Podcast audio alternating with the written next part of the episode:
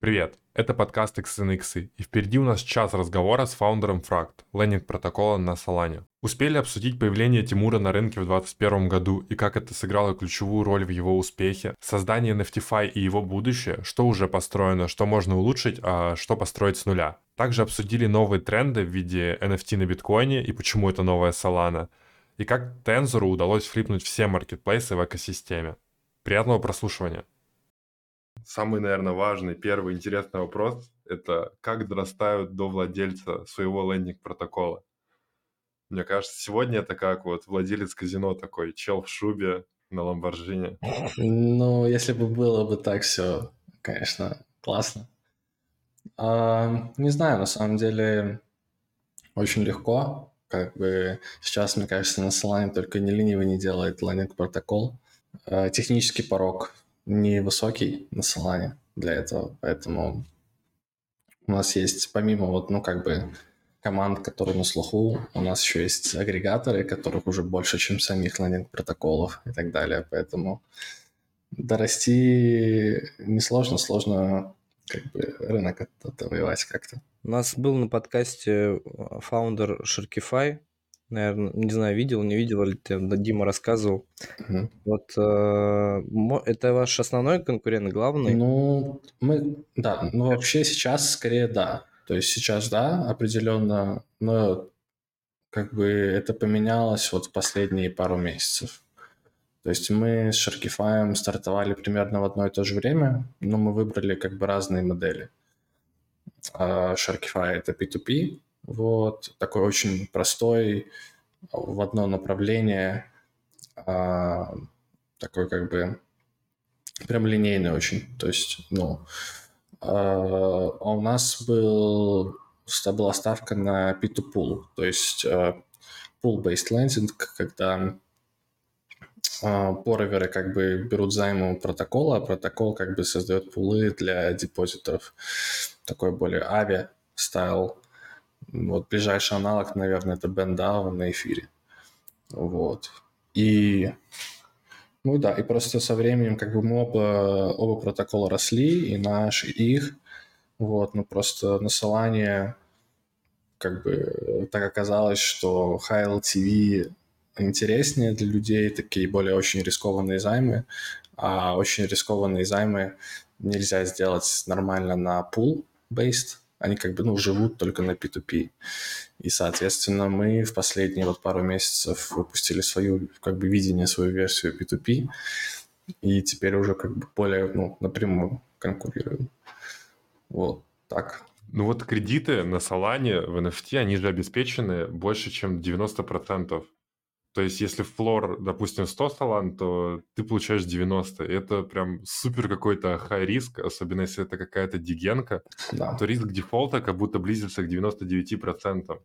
Ну, не, да, ну не к 99%, но вообще да. То есть, ну, просто такой рынок на самом деле. То есть, э, э, это Solana, то есть, ну, это все, что я могу на это ответить. То есть, здесь более из-за того, что как бы технологический стек это позволяет, здесь имеют а, смысл флипы, там, не знаю, 2 доллара у тебя профита. Есть такие, как бы, ребята, которые, ну, вот, готовы флипнуть NFT за 2 доллара профита. Как бы low cost и high speed, они это позволяют на Solana. Поэтому, как бы, рынок э, выталкивает такие, такой лендинг протокол э, ну, выше.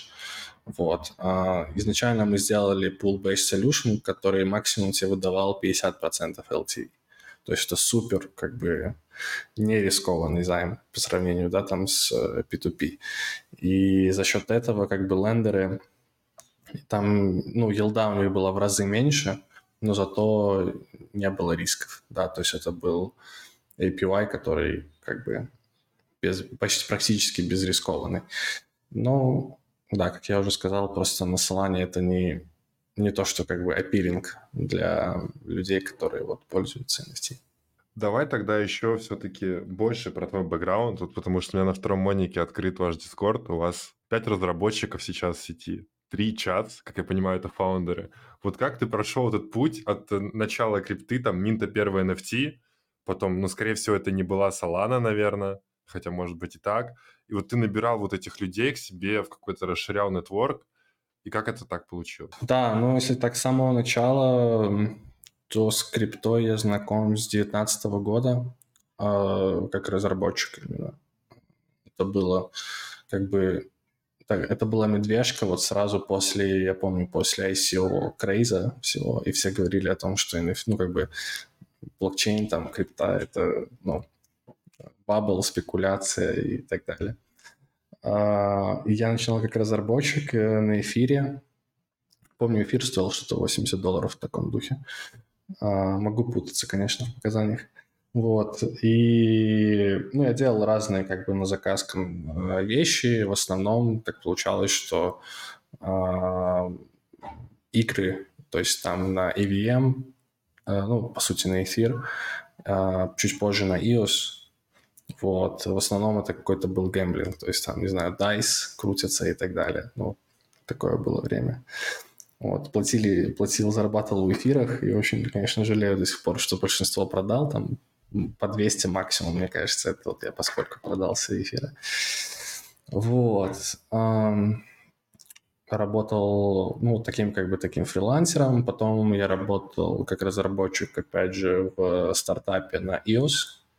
А, там парни делали, из Канады делали такую э, social платформу, такой как бы а, но как Stellar, не, не знаю, помните ли вы, нет, был такой, типа, блок-платформа для, для блокчейна, на блокчейне, только на iOS. Вот примерно такой. Типа, не, очень, не очень полетело у них, конечно, но был такой опыт на iOS. И iOS тогда был как бы на, на хайпе, то есть э, все говорили, что iOS — это будущее. Поэтому вот так. А, а, потом я, у меня был опыт э, после этого, получается, два года в Web2 стартапе. И в какой-то момент я из него вышел просто потому, что криптой было заниматься интереснее. Вот. И где-то два года назад, да, два года назад а, так получилось. Э, ну, я вообще очень, я постоянно же ходил, вот, когда был прям не так занят, ходил на хакатоны, то есть, ну, вот я мог там прям раз, раз в неделю постоянно ходить на хакатоны. А, очень любил. И на одном из хакатонов по тезису мы заняли второе место а, с NFT коллекцией генеративного искусства. А вот типа Artblocks, а, только на тезисе в таком духе. Тоже он чейн, кстати. А, и после этого я такой, как бы, ну, прикольно, там эффект, на тезисе своя движуха с NFT, такая более, как бы, арт фокус, там Foundation это все поддерживает, там как бы в этом плане интересно. А, и вот тогда, это было вот лето 21 я увидел хакатон Солановский. А, по Солану тогда еще вообще никто ничего не знал. Она стоила там, может, 10-15 долларов. А, и я предложил там своему другу, артисту, сделать генеративную коллекцию на Solana. Вот. Мы на том же Хакатоне нашли Видомира, это наш CTO сейчас. А, и мы вот втроем сделали вот э, генеративную коллекцию, которая также и называлась вот как протокол сейчас, фракт. А, это, получается, на тот момент была третья или четвертая коллекция, в принципе, на Solana. Ну, тогда еще даже Magic Eden не было, мне кажется. Не летом. было, конечно. Не, не то, что не было. Не было метаплекса как стандарта, как такового. Не было Солонарта, даже предшественника Magic Eden еще не было, когда мы минтились. Тогда, наверное, был только этот Solstia очень крутой. Не, еще не было SLC. Вообще, как, как продавать NFT, зачем тогда их делать, если их можно, если их нельзя продать? Не было, не было. Мы, да, мы делали как бы ради интереса, но тогда не было вторичных маркетплейсов в принципе. То есть мы думали о том, чтобы даже свой писать, но к моменту, когда мы, ну, как бы настроя, и мы такие смотрим, так, тут есть Solonar, тут есть еще три команды, в тот момент все начали делать типа маркетплейсы, и мы как бы не полезли вот ну, в этот, э, ну, это считаю, что правильно, в этот, э, как бы в competition. Вот. А мы вообще, в принципе, до Э, на Metaplex это вот как бы стандарт э, компания, которая управляет стандартом NFT на Solana, но она частная. И она как бы там предоставляет еще несколько э, пулов для создателей, для креаторов. Вот. И мы как бы после генеративного арта коллекция там, конечно, пережила свои взлеты и падения, потому что все думали, что это Art Blocks на Solana, там генеративное искусство будут покупать за кучу денег и так далее. Вот. Но э, мы просто как бы помогали другим коллекциям запускаться, там технически в основном. Вот. Ну и со временем просто решили, что хотим что-то более интересное построить. Вот, и много очень экспериментировали там с разными технологиями, вот, и в конечном итоге как-то дошли до NFT-лендинга. Вот так вот, если вкратце очень всю историю. Ну, такой гэп в два года, когда э, еще не было Magic Eden, потом оп, мы дошли до NFT-лендинга. Да, ну до NFT-лендинга тоже нужно понимать, что мы дошли год назад, то есть мы уже год там занимаемся по факту. То есть вы вместе одновременно с Шарки запустились? Плюс-минус, да. Ну вот у Шарки были очень... Ну, вот, помню, он нам говорил, что два или три месяца всего лишь они ехали на свои, потом они уже подняли раунд. Да. Как у вас с этим? Вы едете на свои? Мы давно, ну, с самого начала как бы на свои ехали, там, с коллекции, а, с то, что принесла коллекция, royalties и так далее. Потом мы, по-моему, через полгода только э, подняли вот первый раунд, и первый раунд у нас был гораздо меньше, чем у всех остальных того же Шарки, то есть в три раза меньше, типа. А, вот. То есть мы как бы так очень lean к этому относимся и очень консервативно. То есть мы не хотели, не хотели поднимать по каким-то сумасшедшим оценкам. Ну, что на тот момент оценки были дикие. То есть 20 миллионов за, оценка за стартап, который на уровне идеи, ну, ну как бы только в крипте такое, на блуране возможно. Вот, поэтому мы старались как-то ну, поскромнее в этом плане. Вот, но у нас тоже есть, ну, то есть был, был первый раунд сит. И вот сейчас вы на нем едете. Да, да. И получается, у вас будет запускаться NFT-коллекция. Я лазил, немного не смог разобраться. У вас сейчас стоит sales на какую-то параллельную коллекцию. Да. Да, да, это очень как бы такое, и все очень историческое, ну, легаси очень много. Да, это как будто все ваши работы соединяются в этот фракт, и вы можете все-все-все за эти два года конвертировать в whitelist, в будущее NFT. Да, да. Вот что это за коллекция такая, которая сейчас есть? Да, смотри, в общем, у нас есть фракт, коллекция называется, которая вот два года, вот про которую я говорю, генеративное искусство, она запустилась два года назад. У нас есть вторая коллекция, называется Pawn Shop Gnomis. Это коллекция, это вообще как бы у чуваков был проект, самый первый NFT-лендинг на Solana. Вот они его сделали самый первый до всех остальных. Но они его сделали так, ну, очень много ошибок допустили в том, как они его сделали. И они там 10 раз перегорели, и, короче, э, пока его делали, и мы просто их, как, по сути, как бы выкупили э, вместе с коллекцией, вместе с протоколом. И мы потом переписали протокол, и это получился как бы уже наш протокол.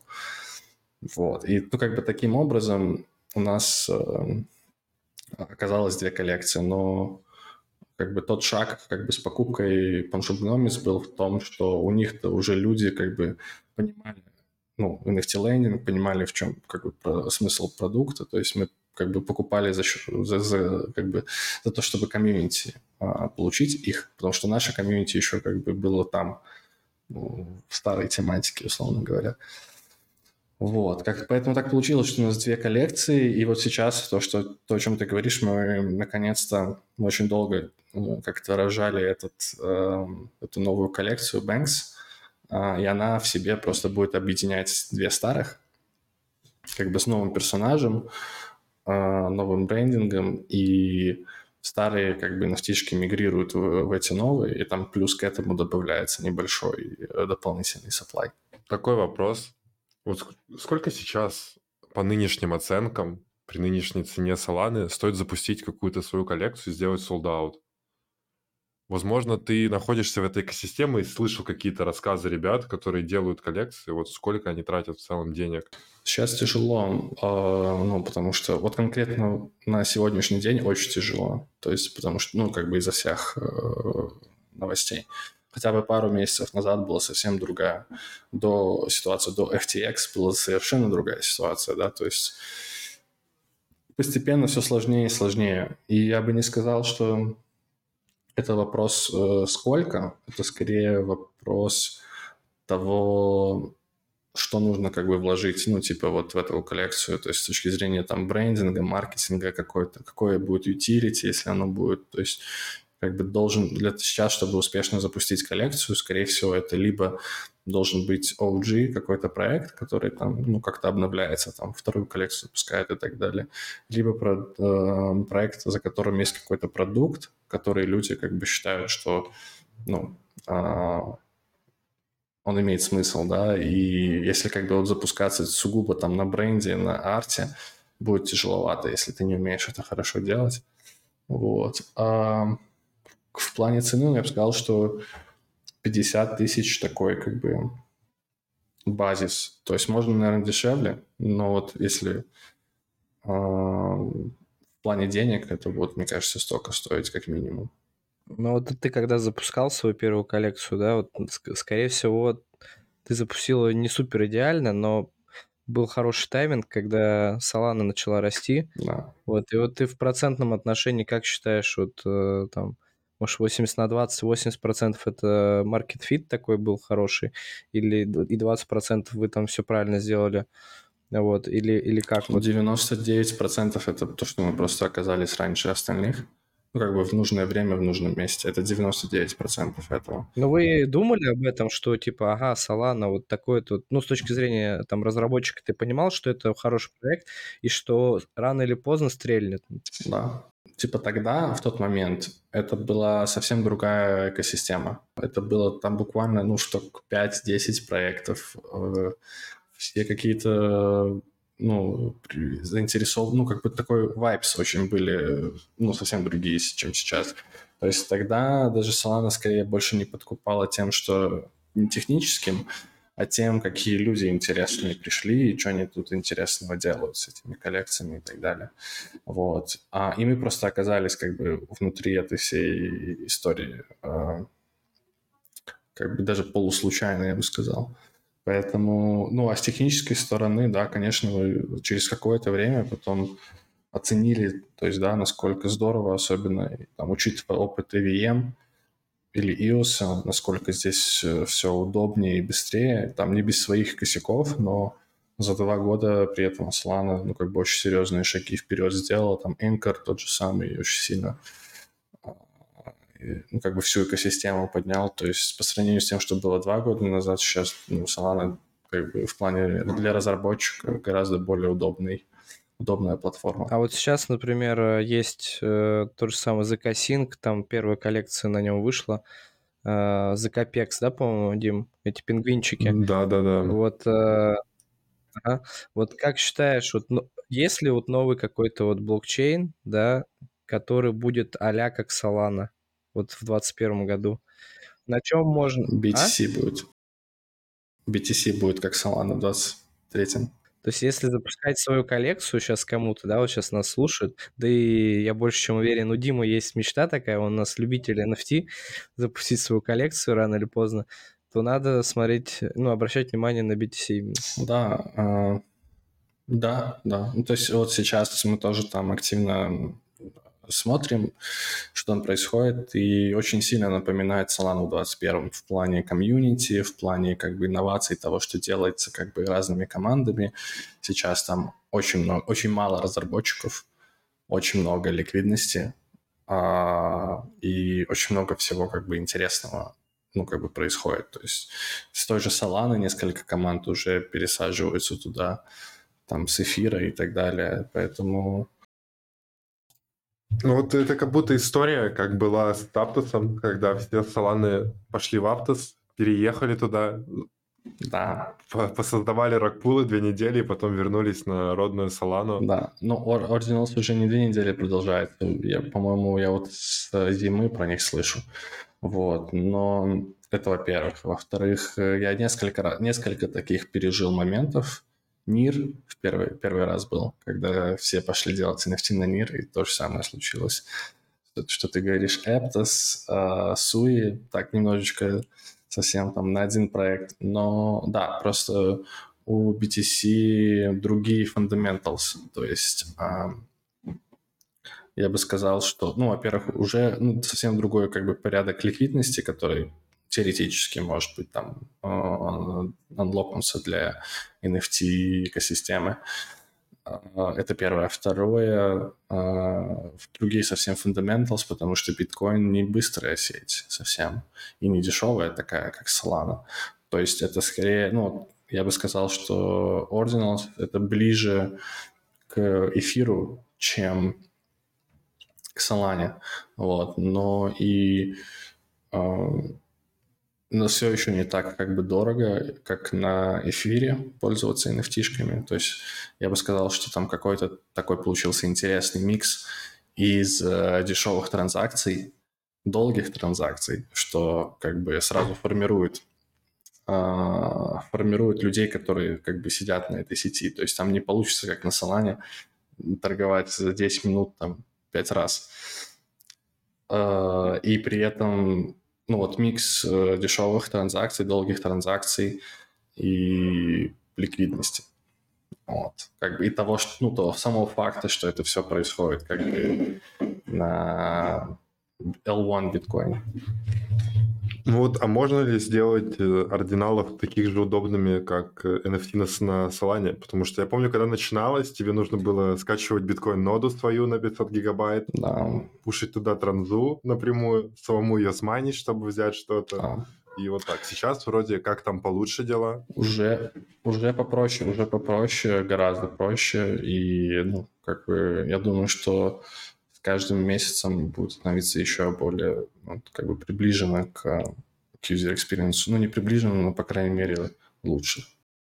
Так, давайте тогда перейдем к бизнесу кредитования угу. вашему. У вас доля рынка, последнее, что я видел, это 7%. Да, но вот последнюю неделю мы сделали 16. О, X2 рост, но это даже больше, чем X2. Это круто. 16%. Что это в цифрах? Какой это объем кредитования, какой это объем тотал выплаченного интереса и сколько из этого остается вам? Я не могу сказать, сколько по интересу, но это вот вчера это было 6,5 тысяч э, салан за день объема. А комиссия сейчас протокола 0.5 с э, объема, по сути. Поэтому там у нас немножко у нас другая как бы структура физы с, по сравнению с Шарки. Вот, на... Ну, у них 16%. Да, ну, у них 16% это интереса, а у нас 0,5 от объема займа. Да, то есть вот за один день, ну, можно посчитать, да, это сколько? Это если это было 6,5, а у нас полпроцента, это, ну, вот можно посчитать. Ну, это в районе 30 салана где-то? Да, ну, это более удачная бизнес-модель, чем брать интерес, э, процент интереса. Мне кажется, нет. На самом деле, мне кажется, нет особой разницы. Просто э, так технологически так получилось, что мы вот так решили э, как бы инжектить. Вот, но для нас на самом деле как бы экономика так построена, что мы можем вообще нулевые физы сделать на протоколе, нам это не принципиально. Мы как бы по-другому, ну то есть мы подходим к revenue с точки зрения главный как бы angle – это протокол owned liquidity, то есть когда наша личная как бы ликвидность, ну, протокольная, а, лежит в займах, да, и зарабатывает этот интерес. Потому что нам кажется, что если ты берешь физы как бы с, ну, с объема, это немножко, ну, как бы неправильный insensitive для тебя, как для протокол оунера. То есть как бы ты заинтересован, ну, по идее, ты как бы заинтересован в том, чтобы больше людей пользовалось, понятно, и как бы больше ну, тратила. Вот. Мы, в свою очередь, хотели больше сделать угол на, на лендере, чтобы у нас с ним были как бы одинаковые incentives, то есть чтобы мы зарабатывали именно тогда, когда пользователи наши зарабатывают. То есть никогда они там, ну, типа, не, не инцентивазить большую трату с их стороны, а инцентивазить, ну, чтобы у нас alignment был, не знаю, имеет смысл или нет, то, что я говорю, чтобы alignment был с точки зрения того, сколько мы зарабатываем. То есть и, ну, они, и мы, да.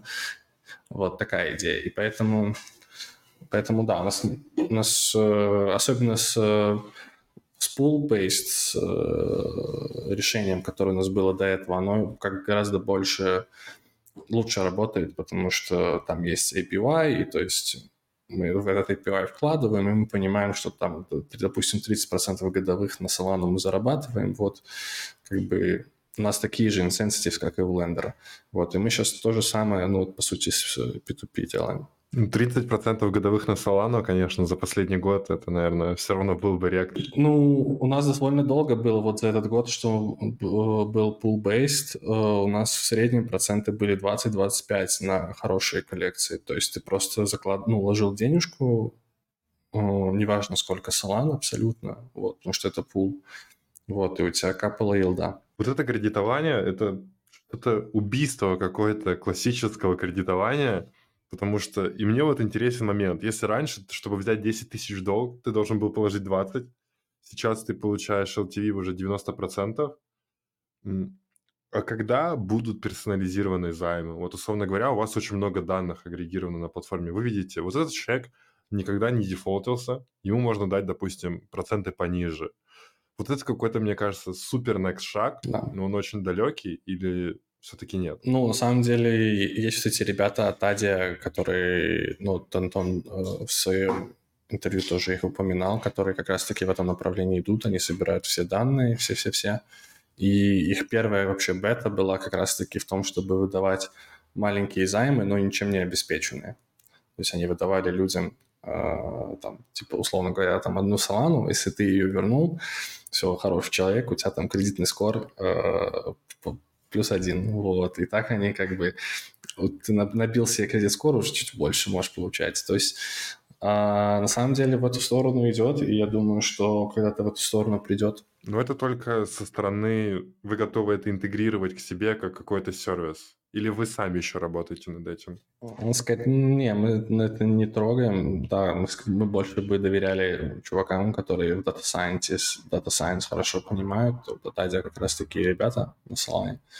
Поэтому... Окей, давай про коллекцию. 20 тысяч NFT. Будет рефшара? Да.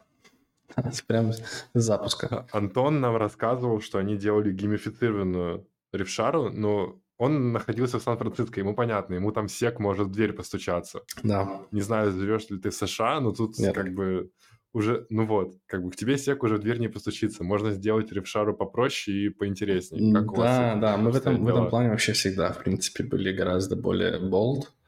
То есть нам, ну, типа, все равно. А, и, и да, мы, ну, такой, типа, он тоже, ну, в первой итерации он не будет особо геймифицированным, но дальше мы планируем очень сильно. А, ну, геймификация такая, такое слово, которое, которым можно очень многое вложить, да, и очень многое можно этим как бы инкапсулировать. Вот. У нас э, будет тоже такой как бы главный, главный смысл для нас в этой рефшере это не в том, чтобы просто вот в тупую раздать всем деньги. а в том, чтобы как бы больше вовлечь людей в сам протокол, еще больше. То есть предложить им какие-то финансовые инсенсити для того, чтобы э, как минимум зайти на сайт, там, как максимум более активно там, пользоваться протоколом.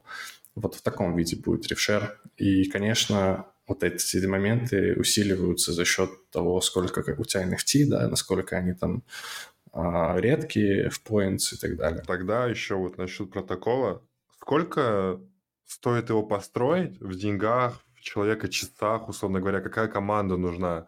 Потому что, получается, нужен бэкэнд, нужен фронтенд, нужны контракты, нужны ребята, которые это все еще будут поддерживать постоянно. Вот вы, ты можешь назвать какой-то хотя бы примерный burn rate ваш, какую-то структуру команды, кто нужен, чтобы создать сегодня лендинг протокол? Да, да. Прям серьезные, да, такие, да. Тут to the point вопрос. Слушай, я не готов прям вот публично Бенрейта называть, но он, я точно как бы наверняка знаю, что у нас он гораздо ниже, чем у остальных ребят.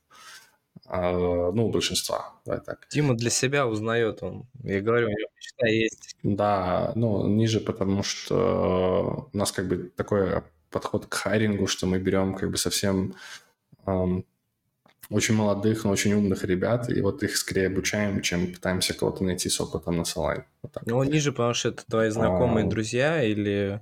Еще плюс к этому мне сложно еще ответить на этот вопрос, потому что у нас есть еще несколько проектов, которые мы делаем, но которые не являются частью как бы бренда Fract, то есть, допустим, HDSwap, который AMM, на Solana, у него там где-то 10% рынка тоже по объему. Это вот как бы такой продукт, который мы делаем, и совсем как бы другая часть э, бизнеса.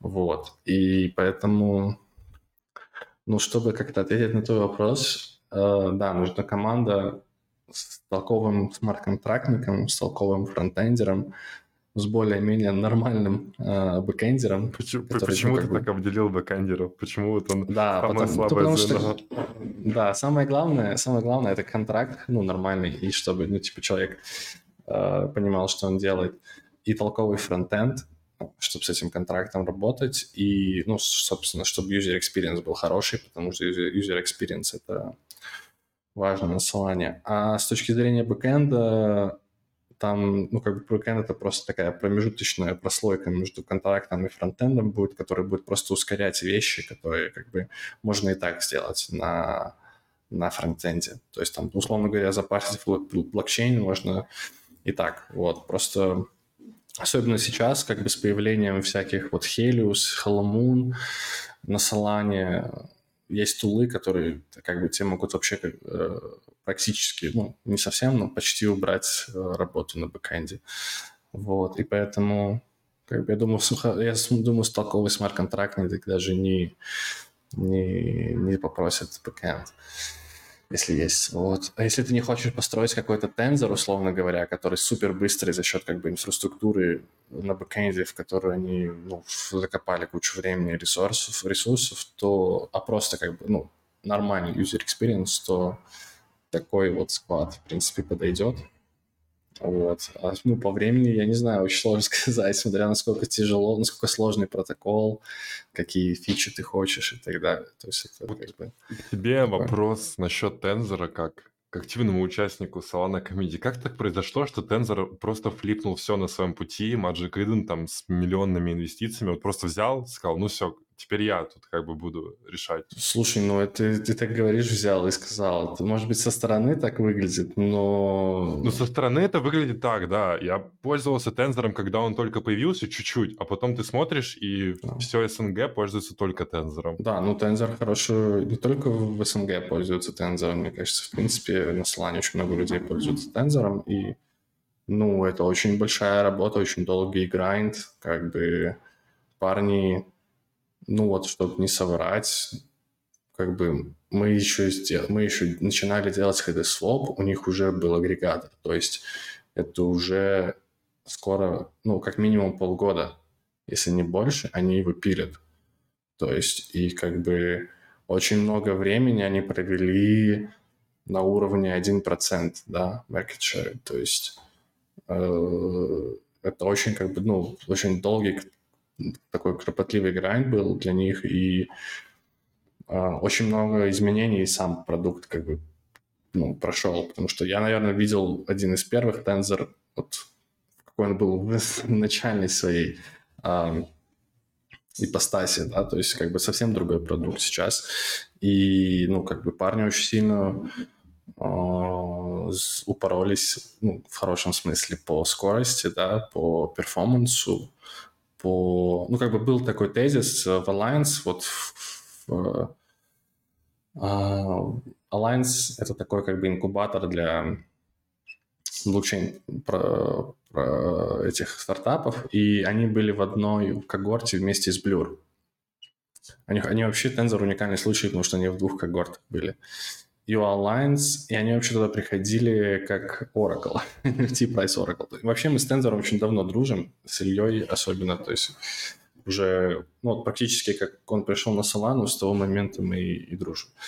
И они по ходу дела как бы в Alliance э, решили делать э, NFT Marketplace, посмотрели там, ну, пообщались, понятное дело, там с Blur, и пошли его делать на Solana. Вот. И как бы отвечая на... Ну, то есть это очень долгий... Э, это не так, что они, типа, знаешь, за день, ну, там, овернайт, условно говоря, или там за пару месяцев флипнули Magic Eden. Это просто как бы как аккумуляция всех факторов э, того, сколько туда там труда вложено в, в сам marketplace. И как бы главное, ну, для, что я для себя, что мы для себя видим, главные два фактора были. Первое – это то, что сам по себе, как бы user experience, сам marketplace сам по себе был просто на голову выше, ну, типа по user experience Eden, именно на Solana.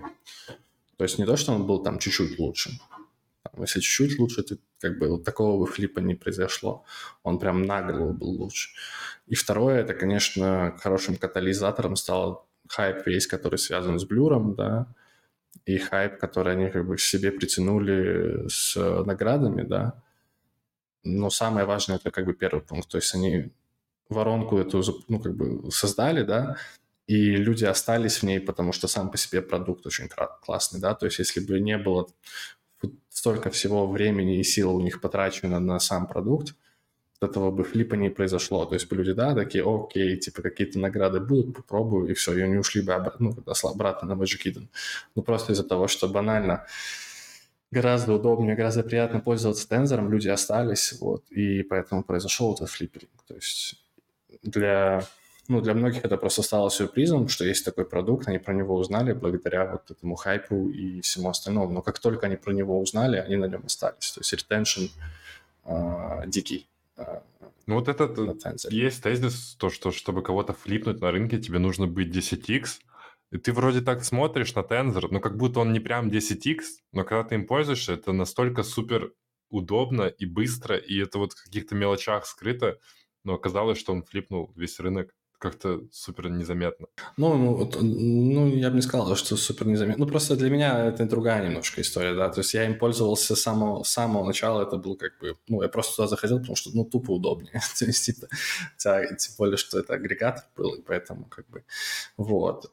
Ну, мне кажется, еще третий фактор, который я забыл сказать, это то, что Magic Eden очень много накопил бадреп, то есть как бы плохой репутации. Он, он запустил там парочку на лаунчпаде парочку ракпулов, он пошел на эфир, потом пошел на полигон, потом пошел на биткоин.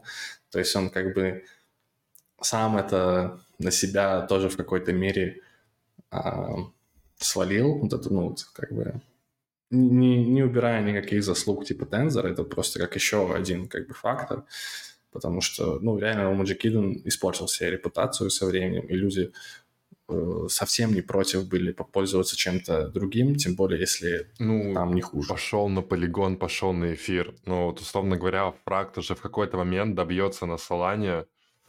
Ну, то, что вот у него есть свой рынок, уже там, ну, сложно что-то новое придумать, там нет никаких новых супер фишек у Соланы, но вы бы не стали расширяться там на тот же эфир, на и флипнуть X2, Y2.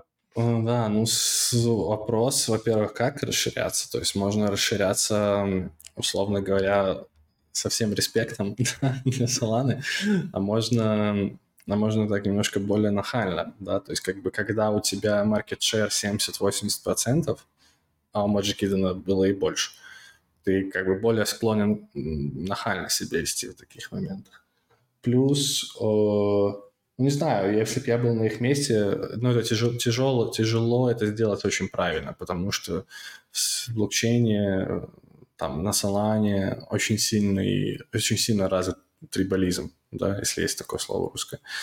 Когда люди вот очень яро отстаивают конкретно вот то, что они там халдят, или в то, что они верят. Вот, поэтому если когда ты такой, какой-то такой мув делаешь, что ты сразу кучу людей, там, которые в экосистеме были, из которой ты начинал, они будут недовольны тобой. Поэтому, поэтому не знаю, мне кажется, Eden просто не был в той позиции, про которую ты говоришь, когда нечего улучшать. То есть Tensor очень ярко показал явно, что есть куда расти. Вот, поэтому, поэтому не знаю. Давай про HateSwap. Mm. Okay. Какая у тебя позиция там? И вот как получилось, что ты к этому проекту ну, относишься как-то. Просто если мне не изменяет память, возможно, это чем-то путаю, но это проект был ХГЕ вроде. Он и есть ХГЕ, да. Да. У нас, да, у нас просто такое вообще нетипичное, на самом деле, я бы сказал, банда на Солане. То есть нам, в принципе, интересно просто участвовать в проектах, которые имеют отношение к NFT и NFT liquidity, да. И как бы HDSwap — это вообще не единственный проект, в котором мы так участвуем. Есть как бы еще, в который я просто не могу говорить. Вот. И все, что мы делаем с HDSwap, это ну, у нас очень тесное сотрудничество. Мы HDSwap это уже практически децентрализовано, ну, управляется децентрализованно там с помощью DAO. Мы технически полностью обеспечиваем как бы потребности вот HDSwap и все, что там с ним связано. Там куча, там есть какие-то стейкинги рядом, есть э, э, Midas, который тоже, по сути, лендинг протокол, только со стейблкоином.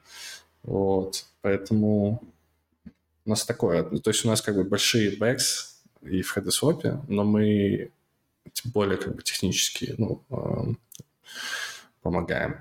Вот это все выглядит на бумаге как э, вот просто можно себе построить карьеру на каком-нибудь из блокчейнов, это отучиться 4 года мы, ну, бакалавриате на экономиста, узнать все финансовые инструменты и просто переносить их в смарт-контракты и строить вот эти продукты. Вот такая стратегия будет работать, потому что... Я думаю, да. Ну вот. Если до тебя, если да. до тебя никто ничего не сделал, ну типа никто не сделал там, не знаю, перпи на NFT, а, еще что-то, то есть, ну это работает. А, такой как бы формочка прилагания, да, то есть если это есть на эфире, там, допустим, это может сработать на слане, может, может не сработать, вот, э, как бы, ну, в целом, да, можно какие-то интересные инструменты, если ты приносишь, они интересны как бы инвесторам, интересны рынку, то это должно работать. Ну вот давай вот уже будем подходить к концу. Вот какие ниши ты для mm. вот можешь посоветовать, куда вы еще не успели залезть, возможно? Mm. Вот что, какой финансовый следующий продукт может быть вот to the moon? А, ну, несколько человек попробовали делать э, деривативный трейдинг э, на NFT-коллекции пока ни у кого не получилось, ну, чтобы это полетело, вот прям полетело.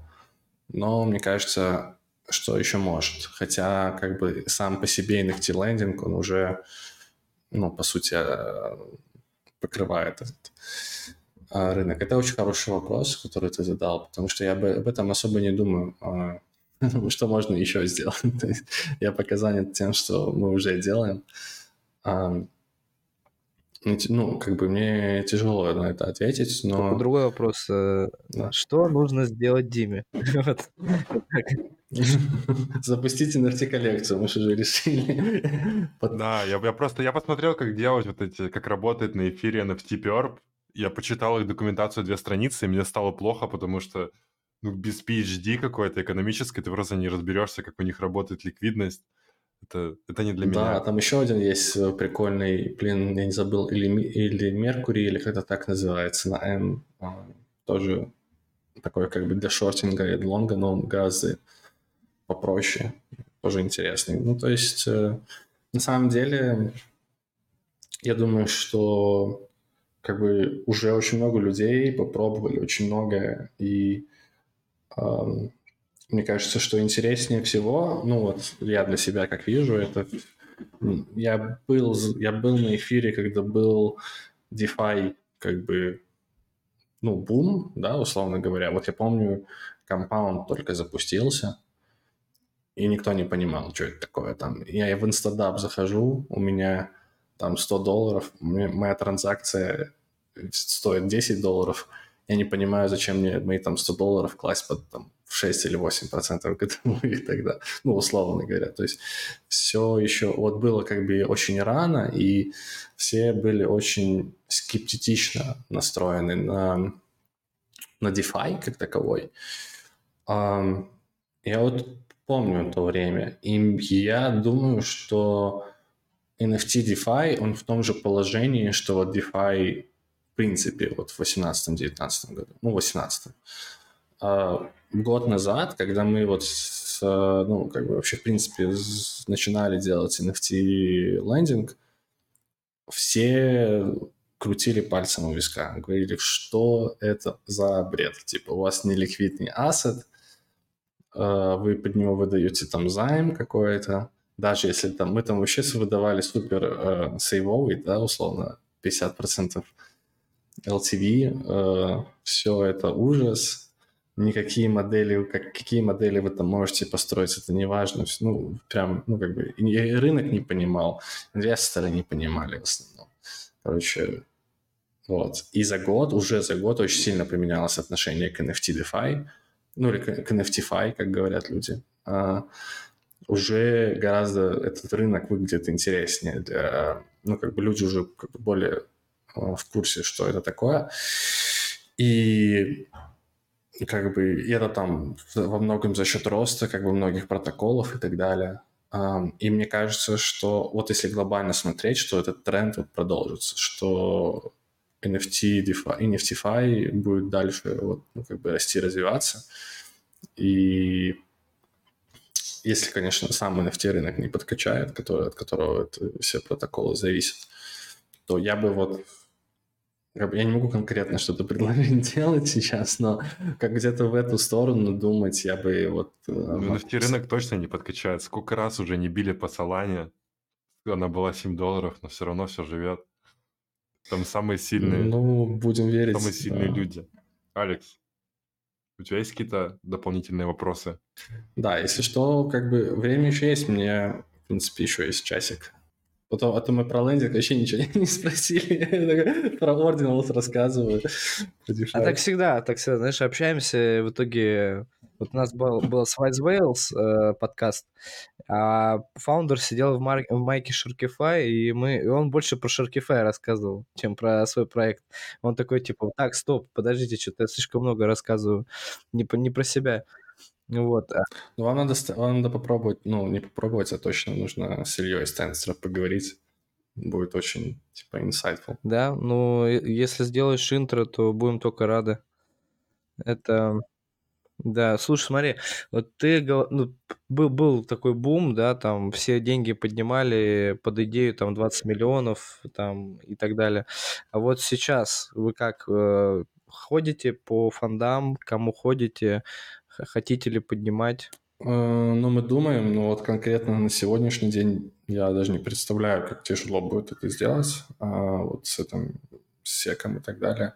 Как бы месяц назад еще было более-менее вот. Но мы пока что вот на данный момент очень сильно сконцентрированы на менте, на вот коллекции. Это тоже как бы такой liquidity event. Вот, поэтому пока про это не думаем. Ну а какие вообще ну, то есть вы просто билдите, вы так фоном смотрите эти новости, там особо там предположений... Не, ну оно влияет, как бы влияет всех, влияет на цену, понятное дело. Если Solana падает, то наш ревеню падает прямо, ну, как бы напрямую, поэтому, ну, конечно, ну, мы очень сильно следим. Я бы сказал, что очень сильно переживаем, но как бы держим руку на пульсе, потому что... Ну, бывало и получше, да, скажем так. Бывало и получше, да. Ну, как ты знаешь, я могу рассказать интересную историю про FTX. А, если помните, ну, не знаю, знаете ли вы нет, но, в общем, вот эта вся прям коллапс, коллапс FTX, он случился прямо во время брейкпоинта. А, и тут он был, брейкпоинт был тут, в Лиссабоне, я был на брейкпоинте, и все, ну, там, как бы общаются, и там периодически, как бы, обсуждают FTX. Там был слушок, что Binance тогда его хочет купить. Вот прямо перед э, последний день FTX, последний день брейкпоинта прошел а, слушок о том, что вот, ну, кто-то запостил какие-то паблики и так далее, что Binance предлагает выкупить FTX. Ты знаешь, у всех вы такие сидите в зале, у всех типа телефоны так звонят, поднимаются, все читают, как в фильмах. Да, у многих, наверное, так было, у меня было немножко иначе. У нас на тот момент в лендинг протоколе было залочено ну, вот, пользовательских депозитов. Uh, у нас тогда на тот момент именно в Соланах, ну, как бы все депозиты в Соланах, uh, ну, было в районе там 4 миллионов долларов э, депозитах, по-моему, или по 5 э, в пулах. Я садился на самолет, это был последний день брейкпоинта, я садился на самолет из, брейк, из Лиссабона в Стамбул с перелета 4,5 часа. Когда я садился на самолет, там проверял телефон в аэропорту, все было хорошо. Ну, то есть, как бы, да, там какие-то слухи про FTX, как бы это ок, там, ну, как бы с протоколом все ок как бы все нормально, я прилетел, полетел. И как раз пока я был в полете, вот произошла вся эта история с FTX, эм, вышли какие-то вот эти новости о том, что там нету фанс и так далее. Solana просто вот так. Такой приземляешься, думаешь, так, надо и... это, обратный билет быстро купить, чтобы отмотать Да, я просто приземляюсь в какую-то совершенно новую реальность. Вообще, как будто бы, знаешь, э, в параллельную, в параллельную реальность прилетел, и начинается какой-то дикий ужас э, у людей, паника, люди начинают выводить депозиты, потому что они хотят быстрее продать Solana, пока она там ну, не, не продешевела.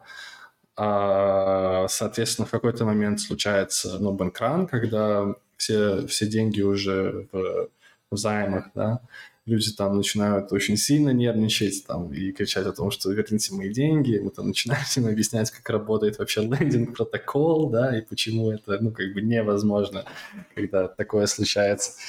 Вот. И я, по-моему, час я просто просидел вот в аэропорту просто с телефоне. Вот. Э, даже не, ну, не поехал никуда. Это было там в районе ночи, типа час ночи. Вот, и потом я приехал э, в Airbnb, там, слава богу, в Airbnb было два Red и всю ночь просто мы просидели, как бы управляя вот всей этой ситуацией, э, потому что одновременно с этим люди пошли продавать NFT, NFT начали падать в цене, это начало вызывать типа ликвидации, э, что, что потом вызывает еще дальше, ну как каскадная вот эта вся история. Это как-то это, перебью быстро это. Мем есть такой, э, парень с девушкой сидит в ресторане, да, и там говорит, в чем, э, я оплачу, можно оплатить криптовалютой? Я вызываю полицию. Ты также в Airbnb приезжаешь, и тебе говорят, так, можно оплачу Соланой? Мы вызываем полицию. Да, ну и в общем, всю ночь, полночи мы на это потратили, продавая там NFT. А, слава богу, к тому моменту был а, уже существовал, и там была как бы ликвидность инстантно доступна, то есть можно было в беды продавать NFT. Вот, и в общем, такой, конечно, crazy был, а, была ночь, но в целом как бы протокол на тот момент pool-based, он отработал как ну, как и должен был отработать. И я вот, ну, после того, того момента я уже думаю, что нам типа ничего не страшно, и как бы все вот эти... Ну, а, а что может быть хуже? Я не знаю, да. Что Солана просто на выходные остановится на перекур какой-нибудь. А, так это, это уже было. Даже мы как-то как пережили. Это даже проще как-то, это не так страшно. Как бы, ну, рынок, ну, FTX больше да, нет. Да, рынок все. как бы просто останавливается, и ну, ничего не происходит, флор не двигается, поэтому все нормально. Ну, это как в банке в Европе, они вот не работают по выходным. Нормально, люди как-то живут. Давай еще немного вот я вспомнил то, что Ристута нам говорил про маркетинг своего протокола. Это то, что их плюс в том, что они не борются ни с кем за юзеров, они вот тогда его слова были прям цитаты, то, что они открывают новый рынок, и они в этот рынок завлекают людей. Вот сейчас ситуация изменилась. Вы отбиваете, допустим, юзеров у Sharkify, или вы также открываете какой-то новый рынок и пытаетесь данбордить новых? Ну, мы делаем все вместе. То есть э, мы стараемся, ну, конечно, естественно, анбордить людей, которые уже знакомы с Sharkify, но при этом вот сейчас вот компания, которая у нас э, вместе с тензором идет, и она сфокусирована вокруг нового мента, да, и там в тесной коллабе с тензором, она, конечно, не подразумевает, что там ты там с Sharkify пришел, да, то есть э, сейчас на Solana последний раз, когда я смотрел, э, только 10% людей, которые торгуют NFT, пользовались NFT-лендингом. То есть, на самом деле, для лендинга еще свободный, ну, теоретически, да, понятное дело, не всем нужно, 90% а, текущего рынка. Вот, поэтому даже в рамках Solana еще есть куда расти, не говоря всем, не говоря про э, другие там, допустим, сети или людей, которые из других сетей приходят на Solana. Вот, поэтому как бы мы стараемся ну, потому что Shopify лидер, ему, понятное дело, не нужно драться за наших пользователей, да. Поэтому, естественно, они хотят как бы в целом растить пирог. Вот, мы, ну, вот как-то и там, и там сейчас. Ну, вот а в крипте ощущается вот эта конкуренция, вот прям как не знаю, готовы глотки перегрызть друг другу, как два ресторана, которые друг, друг напротив друга стоят и просто готовы по вечерам да, сжечь друг друга. Да, да. Ты бы видел, ты бы видел последний, последнюю перепалку Антона с э, чуваком из Цитруса, Foxy. Ну, типа, это, это еще один Linux протокол, который сделал очень, как бы, ну, такая уважаемая команда на Solana. Тоже очень много времени уже, очень много разных тулс полезных сделали для экосистемы, а у них там своя коллекция, и вот они тоже выпустили своего как бы P2P компетитора, вот, и, по-моему, Антон сказал, что что-то кто-то спросил, почему люди выбирают шарки uh, over Citrus, а то он ответил, ну, у нас там лучший user experience, uh, токеномика и так далее. И все, и Foxy Darkness как там начал его, типа, мочить, да какой у вас user experience, ты там бомж, блин, так далее. Ну, короче, там прям, ну, серьезно. А где это происходит вообще? Это чатики какие-то или что? В Твиттере, в Твиттере, это, ну, как бы публично А, в Твиттере? Да, мне, мне кажется, я видел у Рестута в Твиттере что-то, что он там объяснялся. И то, что я помню его фраза, то, что шарки — это очень простой протокол, который не дает вам гибких настроек, и этим самым забирается у вас некий риск, потому что вы думаете, что вы очень умный, но мы, мы знаем, да, что вы не очень умный лендер. Что вы не очень умный, да. Да, ну, ну на самом деле в этом, ну как бы дизайн Vice, именно вот как сам протокол придуман с точки зрения дизайна, ну это прям бриллиант, да, то есть очень как бы максимально прямолинейно, максимально просто, вот прям проще ты уже не сделаешь ты можешь сделать только сложнее.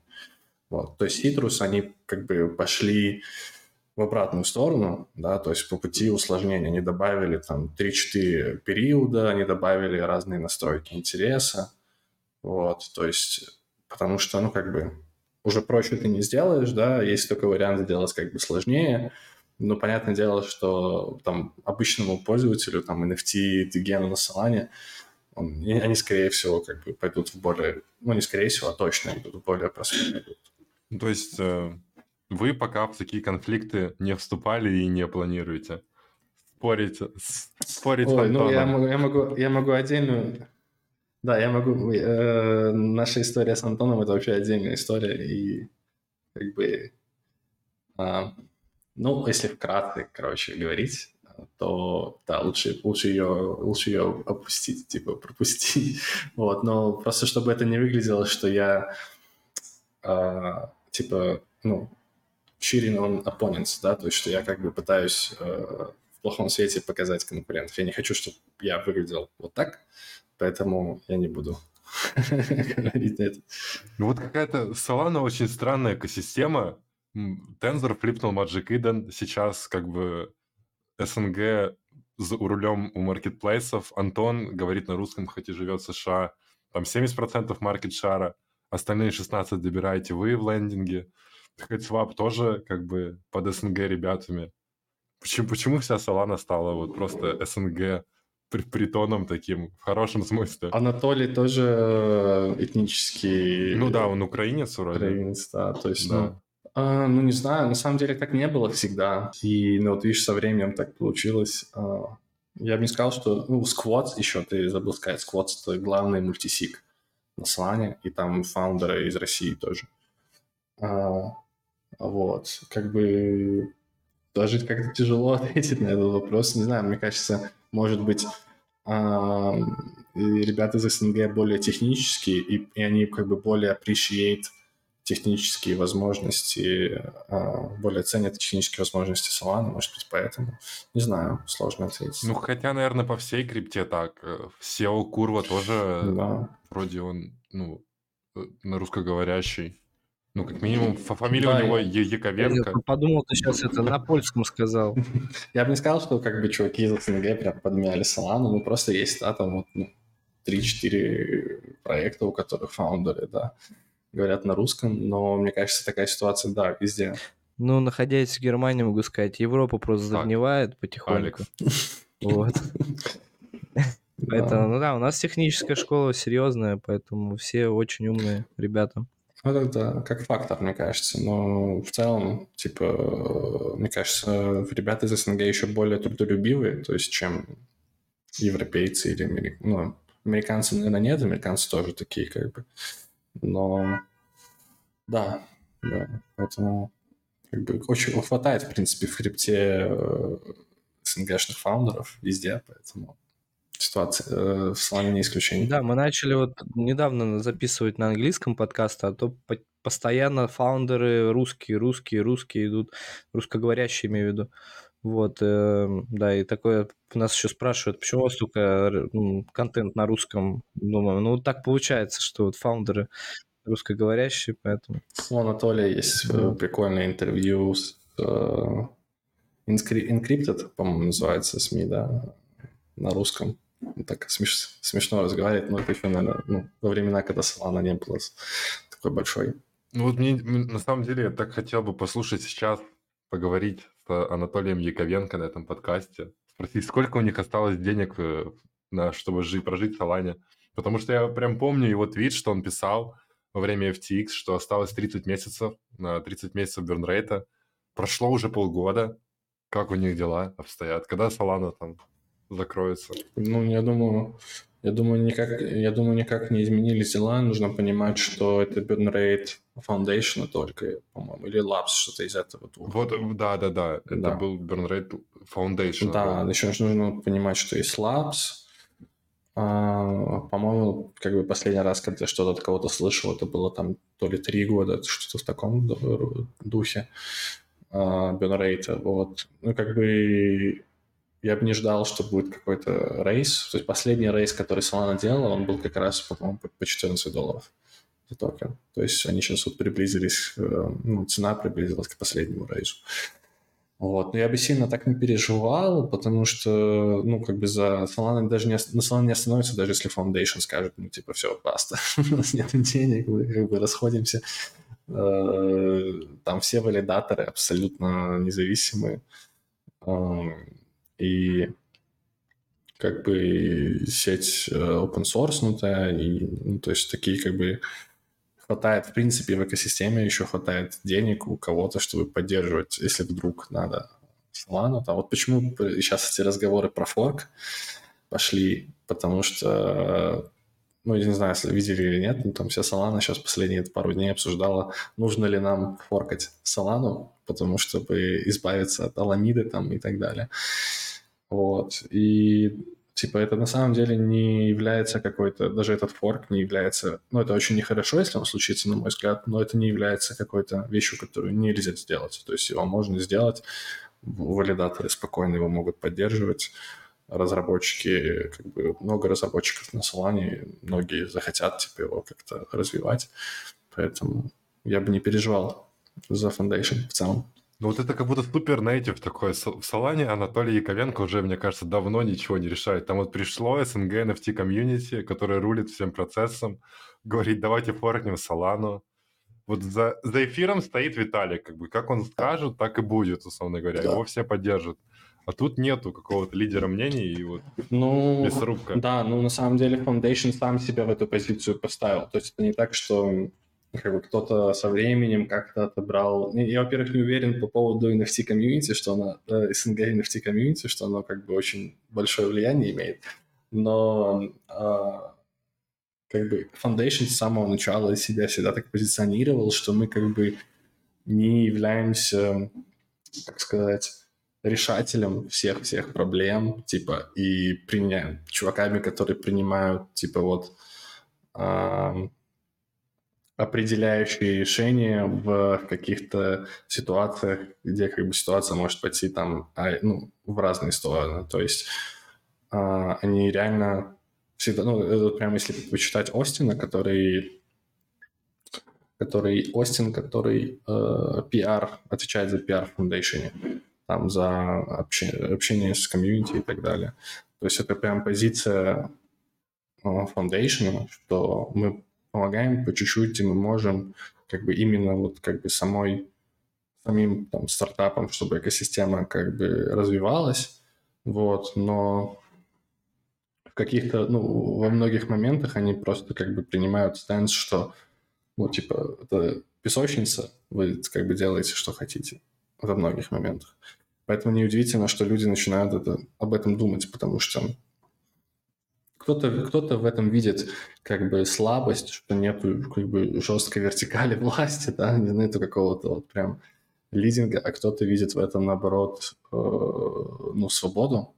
То есть, э, если ты что-то делаешь на Solana, и там фаундейшену теоретически это не нравится, то они как бы ну, не вмешиваются в это, как минимум. Вот. Поэтому... А есть шанс того, что фракт перейдет в руки сообщества? Это не вот шанс, прям... это стратегия.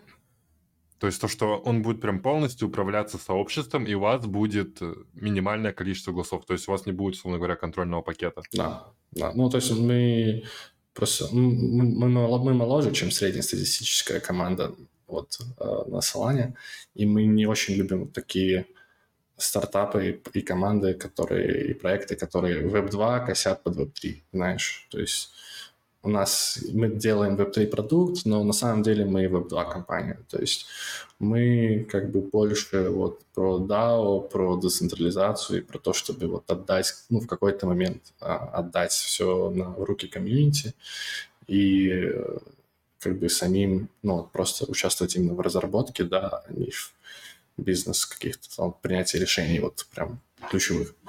Вот. Поэтому в этом плане, наверное, даже мы вот ближе к фаундейшену, чем, там, допустим, к эфиру, да, который, а, в котором маленькая группа людей, да, решает вот ключевые эти вещи.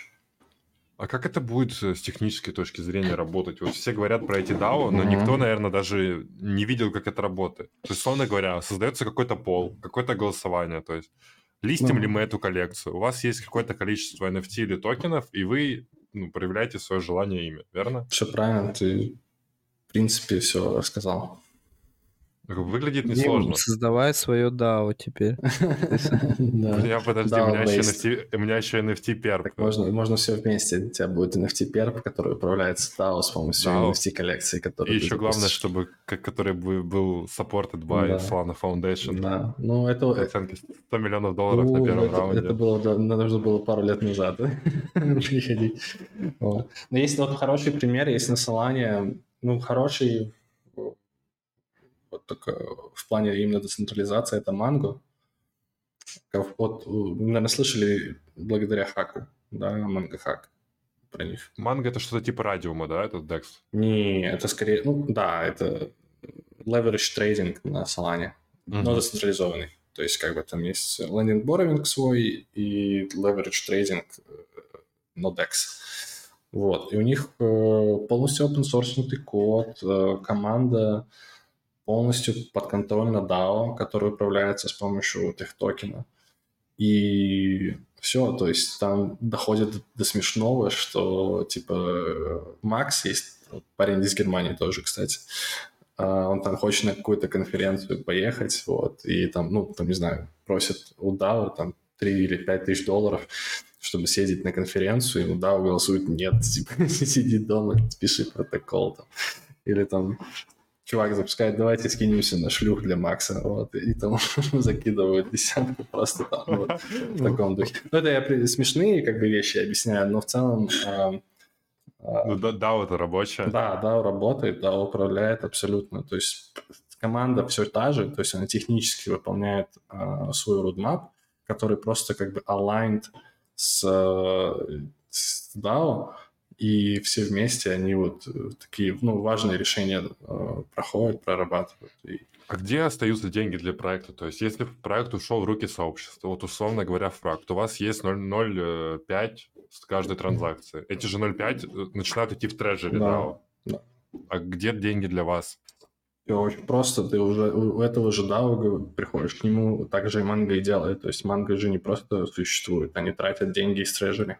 Говорят, ну, мы там у нас такая вот команда, она стоит там X, хотите развивать Манго, вот, если мы хотим развивать Манго все вместе вот в этом составе, нам нужно X каждый месяц. Ну, это прям какая-то утопия немного. Хочу но... тоже. Ну, вот, оно так работает. Ну, то есть, если ты, мне кажется, это все Monkey, Monkey DAO, это пример NFT DAO, который вот... Да-да-да, это от Solana Monkey Business, да? Да-да-да.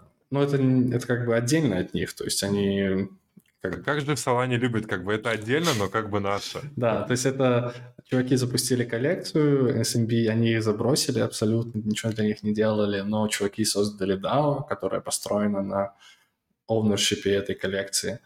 А, и это DAO как бы очень хорошо ну, развилось и тем самым придала ценности первоначальной коллекции. Вот так у них получилось.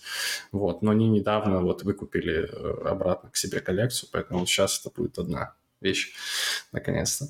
А, да, у них примерно то же самое, то есть э, они там организуют ивенты, делают мерч, все за счет трежери и как бы вот прямая коммуникация. Нам маркетинговый ход, нам нужно там 5000 долларов, не знаю, на то, чтобы поехать там раздать всем мерч, дайте, проголосуйте. Все, люди голосуют.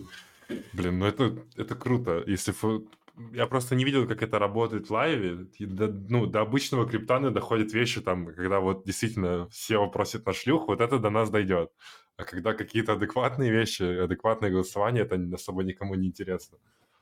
Да, ну, тоже нужно понять, что retention там небольшой, то есть как бы из, из всех вот 10 тысяч э, NFT там голосуют примерно 10-15%, по-моему, вот именно принимают участие в голосовании. Ну, как бы это норм. То есть вот так. Ну, вот... ну он, оно бывает как бы с перекосами. То есть там тот же вот Ном, допустим, из MonkeyDAO, просто вот один из лучших э, людей, которых я знаю в Солане. Я никогда не вот, вот прям чистейший kindest типа гай, которого я знаю вообще. Вот. И он уже занимает вот этим два года. Я вообще не понимаю, на что он живет. И, типа, как он, ну, на что он, что, где он получает деньги, чтобы просто себя прокормить. То есть, э, и все, то есть это такая позиция, когда от тебя просто требуют, ну, всего, у тебя просто глобальный такой э, дикий э, давление на тебя, но при этом ты профита с этого очень мало получаешь. То есть вот такая у него позиция, и он как бы, ну, это, мне кажется, особый тип людей, которые вот эм, как бы так, такие DAO ведут. А, нужно, конечно, ну, чтобы это... Да, ну, в общем, для того, чтобы это работало, нужно прям очень грамотно простраивать как бы комьюнити и само это DAO, чтобы ты не оказался вот как бы в плохой ситуации, когда у тебя, а, ну, как бы реворд твой не соответствует количеству сил там, и энергии, которые ты вкладываешь в это все. Вот, поэтому тогда тяжело, и тяжело очень. Ну, тут такая ситуация, что ты должен, во-первых, каждый месяц выпрашивать у своего комьюнити деньги на содержание, плюс ты всегда крайний. Ну, да, условно, да. Ну, даже, да, если не, не обязательно там каждый месяц выпрашивать, но вот когда, когда протокол или там, ну, owned by community, все равно, ну, это главная проблема в том, что ты все равно остаешься контрагентом, который исполняет, вот. И как бы человек очень сильно любит, люди очень сильно любят обвинять исполнителя, что, ну, вот как бы ты а, виноват там в каких-то определенных вещах. Это тяжело. Хотел задать вопрос про шлюх, но не тот немного подкаст, кажется. Да, да, да. Да нет, слушай, ну такой у меня всегда юмористический финал. Э, э, Солана или эфир? Солана.